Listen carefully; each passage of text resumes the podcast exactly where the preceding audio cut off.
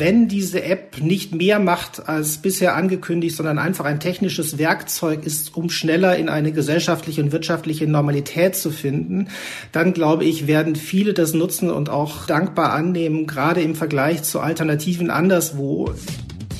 Wie funktionieren die neuen Anti-Corona-Apps? Wie weiß mein Smartphone, ob ich mich angesteckt habe? Und was passiert mit meinen Daten? Das ist in dieser Folge mein Thema bei Smarter Leben.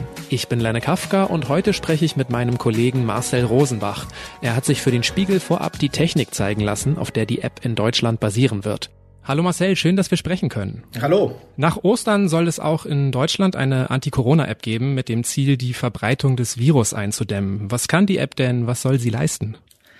Also bisher gibt es ja sozusagen ein technisches Gerüst, das in diesen Tagen vorgestellt wird und auf diesem technischen Gerüst soll dann die eigentliche App oder auch mehrere solcher Apps dann entstehen. Und äh, das Versprechen, das zentrale Versprechen ist es, eigentlich dabei zu helfen, wieder in eine Normalität zurückzufinden und zu gewährleisten, dass man Infektionsherde künftig schneller erkennt, dass ich selbst sozusagen, wenn ich weiß, dass ich infiziert bin, in der Lage bin, meine Kontakte der zurückliegenden Tage, die sich möglicherweise infiziert haben, schneller zu informieren, als das bisher der Fall ist und so die Infektionsketten einfach viel schneller und effizienter unterbrochen werden können. Wie genau kann sowas funktionieren? Also der konkrete Vorschlag, und das ist ja wichtig zu sagen, äh, dass wir hier über eine App sprechen, die es noch gar nicht gibt. Bisher sozusagen beurteile ich das aufgrund der Ankündigungen und aufgrund der Expertise von Beteiligten, die uns das geschildert haben. Das soll folgendermaßen funktionieren. Ich lade mir eine App herunter, vielleicht eine App äh, des RKI beispielsweise in Deutschland, das ist Robert Koch Instituts. Diese App installiere ich. Ich muss Bluetooth eingeschaltet haben an meinem Handy und gesetzt den Fall, wir nehmen jetzt den Fall, ich bin tatsächlich positiv getestet. Ich hinterlege, dass ich positiv getestet bin und war mit dieser App und meinem Smartphone in den vergangenen Tagen aber schon unterwegs, habe Leute getroffen, war unterhalb eines Mindestabstands von zwei Metern mehrere Minuten in der Nähe einer anderen Person. Das würde anonymisiert abgespeichert sozusagen. Diese Kontakte werden anonymisiert mit einem Zahlencode hinterlegt und die würden dann in diesem Moment, in dem ich mich qualifiziert, also sozusagen mit einer entsprechenden Diagnose als infiziert melde. Diese Kontakte würden über diesen Umstand dann informiert. Also, dass sie einer Person, nicht welcher Person, also nicht verbunden mit meinem Namen beispielsweise oder anderen Daten, sondern nur mit der Tatsache, dass sie in der Nähe einer infizierten Person waren und damit das Risiko besteht, dass sie sich angesteckt haben könnten. Darüber werden sie informiert und könnten sich dann eben adäquat verhalten, beispielsweise eben in die äh, häusliche Quarantäne gehen oder dort verbleiben. Die App kann quasi mit anderen App-Nutzern sich per Bluetooth verbinden und so erkennt sie, ob ich denen nah war, richtig? Genau, das äh, kennt man ja vielleicht auch, wenn man Bluetooth aktiviert hat. Dann sieht man ja, wenn andere aktivierte Bluetooth-Handys in der Nähe sind, selbst auch auf seinem Screen unter Einstellungen Bluetooth dann sieht man das in der Regel ja und so würde das auch funktionieren. Voraussetzung ist eben, dass natürlich Bluetooth dann immer tatsächlich aktiviert ist und dass ich natürlich vorher diese App runtergeladen habe und dass natürlich auch möglichst viele andere diese App heruntergeladen haben. Wie kommt dann die App an meine Daten? Also wo erfährt die, dass ich krank bin? Das muss ich selber einstellen. Also das ganze Prinzip, und das ist, glaube ich, sehr wichtig zu verstehen und auch zu sagen, soll ja eine datenschutzkonforme und datensparsame Alternative sein zu anderen App-Ansätzen, die es anderswo gibt. Deshalb basiert sie prinzipiell auf Freiwilligkeit und setzt ein hohes Maß auch an Eigenverantwortung der Nutzer voraus und nicht nur Eigenverantwortung eigentlich, sondern auch von einem sozialen Verhalten, das ich eben auch verhindern möchte, andere anzustecken. Insofern ist es zunächst eben wichtig, dass ich mir die App selber runterlade und dann natürlich auch richtig reagiere. Das heißt, ich muss selbst die Information, dass ich infiziert bin, einstellen. Und genauso muss natürlich derjenige, der dann informiert wird, dass er Kontakt hatte und sich potenziell angesteckt hat, auch wieder eigenverantwortlich entscheiden, für sich, sich selbst in Quarantäne zu begeben oder sich vielleicht um, auch um einen Test zu bemühen. Okay, das heißt, wenn sozusagen die Meldung kommt, ich war in Kontakt mit jemandem, dann ist meine Eigenverantwortung zu sagen, okay, ich begebe mich in Quarantäne. Das wird nirgendwo gemeldet. So wurde die App bisher vorgestellt, die ja noch kommen soll, dass die Funktionsweise der App beschrieben und insofern, wenn es denn so umgesetzt wäre, wäre das das Versprechen sozusagen. Es fühlt sich natürlich sehr privat an, solche Daten preiszugeben, wie der Krankheitsverlauf ist, dass man infiziert ist. Wer steckt denn hinter dieser App? Also das Interessante an diesem Softwaregerüst und an dieser technischen Grundlage, äh, die wir bisher kennen, und wir sprechen ja über das Konzept PEP-PT, ist, dass es eigentlich eine paneuropäische Initiative von Forschungseinrichtungen ist, auch mit deutscher Beteiligung. Sowohl das Robert Koch Institut ist involviert, als auch staatliche Behörden wie das Bundesamt für Sicherheit in der Informationstechnik aber auch Unternehmer, Chris Boos beispielsweise, der im Digitalrat der Bundesregierung sitzt. Das heißt, es ist im Prinzip eine paneuropäische Initiative, die sich gefunden hat, um dieses Konzept zu entwickeln, das sich eben unterscheiden soll von anderen invasiveren Maßnahmen, die eben weniger datensparsam operieren. Gibt es denn schon vergleichbare Apps in anderen Ländern? Oh, es gibt eine ganze Fülle mittlerweile. Es gibt wirklich vergleichbare Apps, die auch auf diesen Datenfunk Bluetooth setzen, beispielsweise in Österreich, dort von Accenture und dem Roten Kreuz entwickelt. Es gibt eine in Singapur, die auch auf Bluetooth basiert, äh, Trace Together heißt, eigentlich sehr ähnlich funktioniert, aber etwas mehr Informationen haben will, zum Beispiel die eigene Mobilnummer. Das will PEP-PT offenbar nicht, jedenfalls ist es so angekündigt. Und es gibt natürlich in Asien eine ganze Reihe von Apps, die eben sehr viel mehr Daten aggregieren, beispielsweise in China, in Südkorea. Und die sind auch alle auf Bluetooth-Basis? Nein, nicht alle. Auf Bluetooth-Basis, soweit ich das mit dem Stand heute kenne und weiß, sind Österreich und Singapur. Warum wollen wir in Deutschland jetzt auch auf Bluetooth setzen? Was ist da der Vorteil?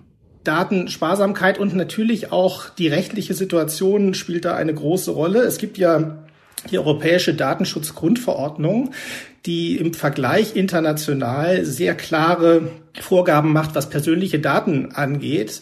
Und viele der anderen Ansätze, die auf andere technische Standards setzen, wie zum Beispiel GPS, Funkzellenabfragen oder Beispielsweise natürlich dann die Übergabe von Nutzerdaten von Telekom-Providern, also von meinem eigenen Mobilfunkanbieter beispielsweise, gehen natürlich sehr, sehr viel weiter, was persönliche Identifizierbarkeit angeht. Und äh, insofern ist der Ansatz von Bluetooth, der auch anonym funktioniert, weil einfach sich nur zwei Geräte erkennen und so einen Handshake machen und diese Daten dann nochmal verschlüsselt und anonymisiert abgelegt werden, ist natürlich ein viel weniger tiefer Eingriff, als wenn mein Mobilfunkanbieter beispielsweise Bewegungsprofile von mir weitergibt, was er theoretisch natürlich kann. Die Daten liegen ja vor. Oder eben auch beispielsweise ein Anbieter eines äh, Betriebssystems wie Android oder Mac iOS, die auch sehr, sehr viele Daten über GPS haben. Wir denken mal an Google Maps beispielsweise. Das würde aber natürlich viel weitergehen und dann Bewegungsprofile von Individuen ermöglichen. Und das wäre mit definitiv in der Form der Weitergabe mit europäischem Datenschutzrecht aktuell gar nicht vereinbar. Aber wie sicher sind solche Bluetooth-Verbindungen? Weil ich habe mal gelernt, dass ich das mal ausschalten soll, wenn ich es nicht nutze. Ist es sicherer, als viele Leute denken?